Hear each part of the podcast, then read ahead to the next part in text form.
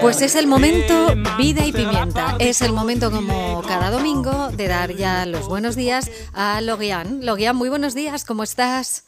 Buenos días. Todo bien, todo bien. Pues un gusto, como siempre, tenerte por aquí y bueno, pues tratar de dar esos consejos que hacen que nuestra vida sea algo más sostenible e incluso, oye, pues más económica. Porque hoy vamos a hablar de un tema que yo creo que nos va a interesar a todos. ¿Qué, qué contamos hoy? Hoy vamos a ver cómo por el cero residuo podemos llegar a reducir nuestra factura de luz. Vale, y quien nos esté escuchando puede decir, hombre, claro, sí, velitas por aquí, velitas por allá. Hombre, sí, eso nos gusta y somos muy fans de las velas y de los momentos románticos, pero vamos a ir más allá. Vamos a poner a trabajar un poquito la imaginación y el sentido común para encontrar esas fórmulas próximas, como dice Logian, al cero residuo y a la sostenibilidad y bueno, pues que nos hacen incluso pues ahorrar un poquito. Así que, bueno, pues cuéntanos qué es lo que nos propones. A ver, eh, es cierto que normalmente cuando uno piensa en cero residuo, se enfoca primero en dejar de usar las bolsitas de, plástico, por ejemplo. Pero el objetivo mm, real del cero residuo es disminuir el impacto que, que tenemos sobre el planeta. Entonces, visto desde esta perspectiva, sí que reducir nuestro consumo de energía entra en esa ecuación. Y además, como dijiste, si podemos ahorrar algo, aún mejor, porque finalmente los truquitos que voy a dar a continuación pueden permitir ahorrar hasta un 30% de, de la factura de luz, lo que, la verdad, o sea, del consumo, lo que, bueno, dependiendo obviamente de, del nivel, digamos, en el cual ya estamos cuando empezamos a, a poner eso en marcha. Claro, hombre, rápidamente puede la gente entrar y, ticar así rápidamente en su móvil o en su ordenador y buscar, por ejemplo, términos, se me ocurren a mí, como contaminación lumínica o todo esto que parece que no, pero hubo un tiempo que Valencia se decía incluso que se veía desde lugares lejanos por la cantidad de luz que teníamos. Ahora yo creo que a veces pecamos un poco por lo contrario, demasiada oscuridad, pero ya veremos con el cambio de hora y tal cómo se ajustan las cosas. Pero bueno, Loguean, vamos a por esos truquitos que nos propones. A ver, primero, el que siempre escuchamos es cambiar las lámparas tradicionales por lámparas de LED. Eh, que a ver, sí es cierto que las lámparas de LED eh, al comprarlas son un poco más caras, digamos, pero tienen una vida muchísimo más larga, entonces finalmente es una inversión que además este simple paso de cambiar una lámpara puede hacer ahorrar hasta el 50% de la energía que se usa para la iluminación. Fíjate, un 50, casi nada. Es que es algo, es enorme y para simplemente, o sea, es algo que no necesita ni, ni cosas técnicas, nada, es cambiar simplemente una luz. Y además ahora que se acerca Navidad, eh, bueno, también existen para el árbol, por ejemplo, estas luces LED que realmente, bueno, hay que tomar eso en cuenta porque que sea en cuanto a la, creación, digamos, de la energía que se necesita para eso o para nuestra propia factura, eh, la verdad que nos va bien cambiar esos hábitos. Totalmente, que todo suma, que hay que tenerlo en cuenta, que todo es importante. Exactamente. Y entonces, bueno, luego el segundo truquito eh, es eh, algo que puede parecer muy sencillo, pero que uno se olvida más que de malas ganas, digamos, es desenchufar los aparatos que no usamos. Porque muchos aparatos eléctricos, aunque estén apagados, siguen consumiendo energía. Eh, esa lucecita roja que dice que está apagado, cuando muestra la hora y esas cosas, y sigue consumiendo, y son, es un consumo escondido, digamos, que finalmente mm, el hecho de desenchufarlos o de poner esas extensiones con un botón eh, de prender y apagar permite ahorrar muchísima, muchísima energía, eh, que es una energía finalmente latente que se va usando muy poco, pero de forma continua. El famoso stand-by de los aparatos electrónicos que se queda ahí constantemente en reposo, pero que algo consume. Yo creo que para eso lo que está muy guay, ¿no? Lo guian es, bueno, pues coger las famosas regletas, ¿no? Que tienen el famoso on y off y de una pues apagas los tres o cuatro aparatos que tengas enchufados. Porque hay gente que dice, ¿cómo voy cada noche a desconectar una cosa, otra cosa, otra cosa? Oye, pues los tienes en las regletas, que además hay regletas hoy en día ya muy chulas, con acabados muy guays y muy prácticos. Oye, por la noche antes de dormir, apagas, enciendes y de una, de un interruptor apagas cuatro o cinco cosas.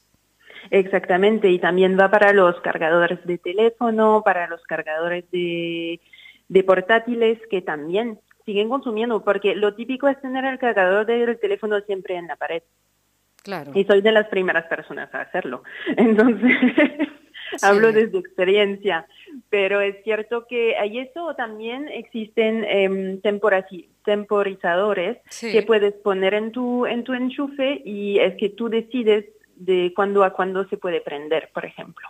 Claro, sí, sí, sí, es así. Es a veces parar un momentito. Igual que programas la tele cuando te vas a acostar. Y dices, va, la pongo media horita, tres cuartos y me quedo groggy. Y la programas para que se apague y no se quede toda la noche encendida. Pues lo podemos hacer con un montón de cosas más. Exactamente. Y eso permite eh, reducir este consumo de un 5 a un 10%. Muy bien. Eh, luego, vamos a mi lugar favorito de la casa, que es la cocina. Entonces, el primer truco que es algo que yo hago de forma sistemática, es en vez de descongelar los alimentos en el microondas o al aire libre, los dejas el día anterior eh, en la nevera. Eso tiene dos efectos. Primero, descongelar, descongela de forma más, em, más lenta y más uniforme, sin dañar a la comida, lo que puede pasar en el microondas, que uno, a quien no le ha pasado ponerlo en el microondas y que se medio cocine la carne en los bordes, por ejemplo. Sí. Y también permite que, eh, a ver, le añade frío a la nevera. Entonces la nevera va a necesitar menos energía para mantener la temperatura baja. Ah, ¿ves? Hay muchas veces que esas cosas no las pensamos. Está muy bien, claro. Entonces es eso y en la misma óptica estamos también al revés, que es importante esperar que los alimentos estén fríos antes de colocarlos en la nevera. Claro.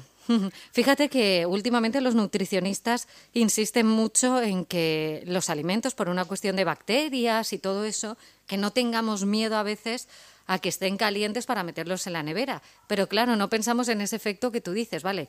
Para los alimentos tal, pero para la nevera no es que sea malo, es que le hacemos trabajar más, porque tiene ahí algo caliente que dice, guau, esto lo tengo que enfriar y tiene que utilizar más recursos.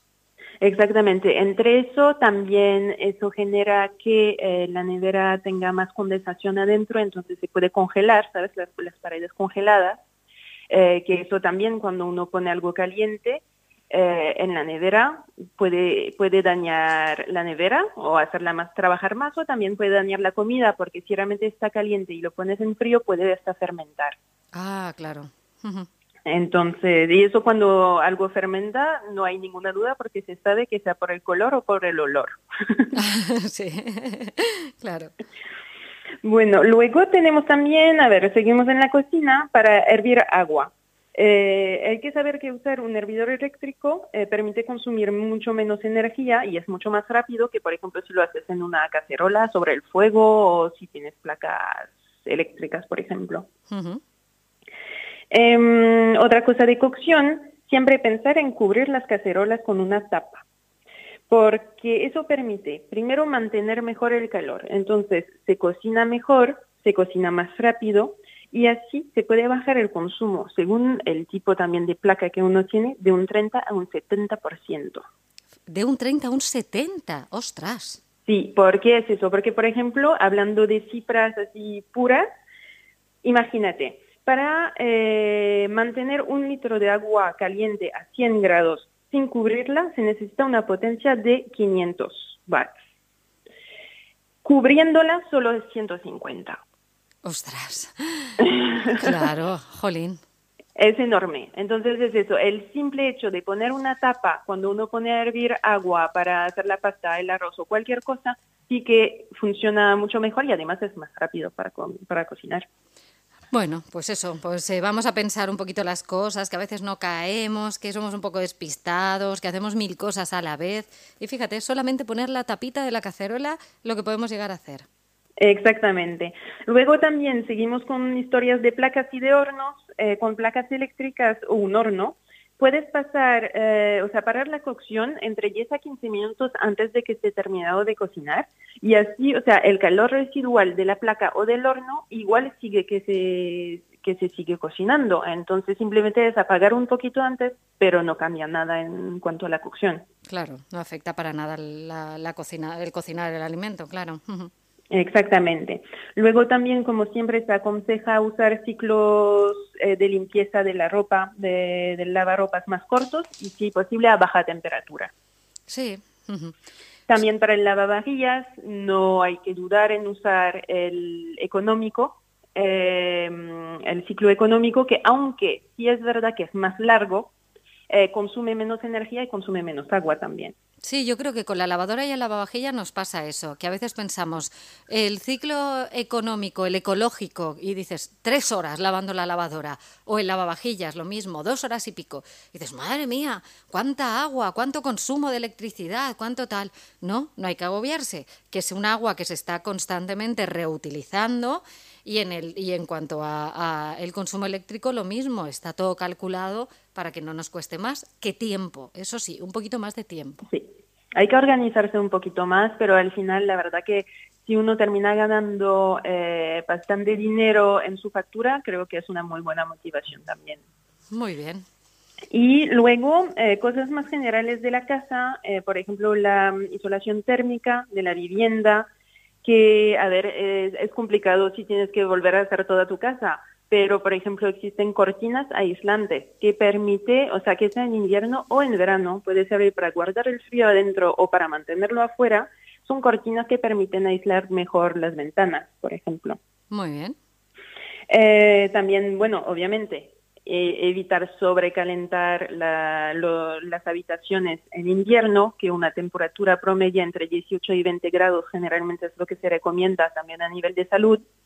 Y en verano no usar eh, el aire acondicionado, acondicionado de forma totalmente despistada, de dejar el aire prendido cuando uno se sale de casa durante horas, etcétera. Claro que no hace falta estar en casa todo el año, incluidos los meses más fríos, con manga corta que uno se puede poner una batita, una sudadera, unos calcetinitos, vamos, que ni un extremo ni otro, no hay que abrigarse para estar en casa, pero no tiene que dar la sensación de que estamos en el Caribe. O sea Exactamente, exactamente.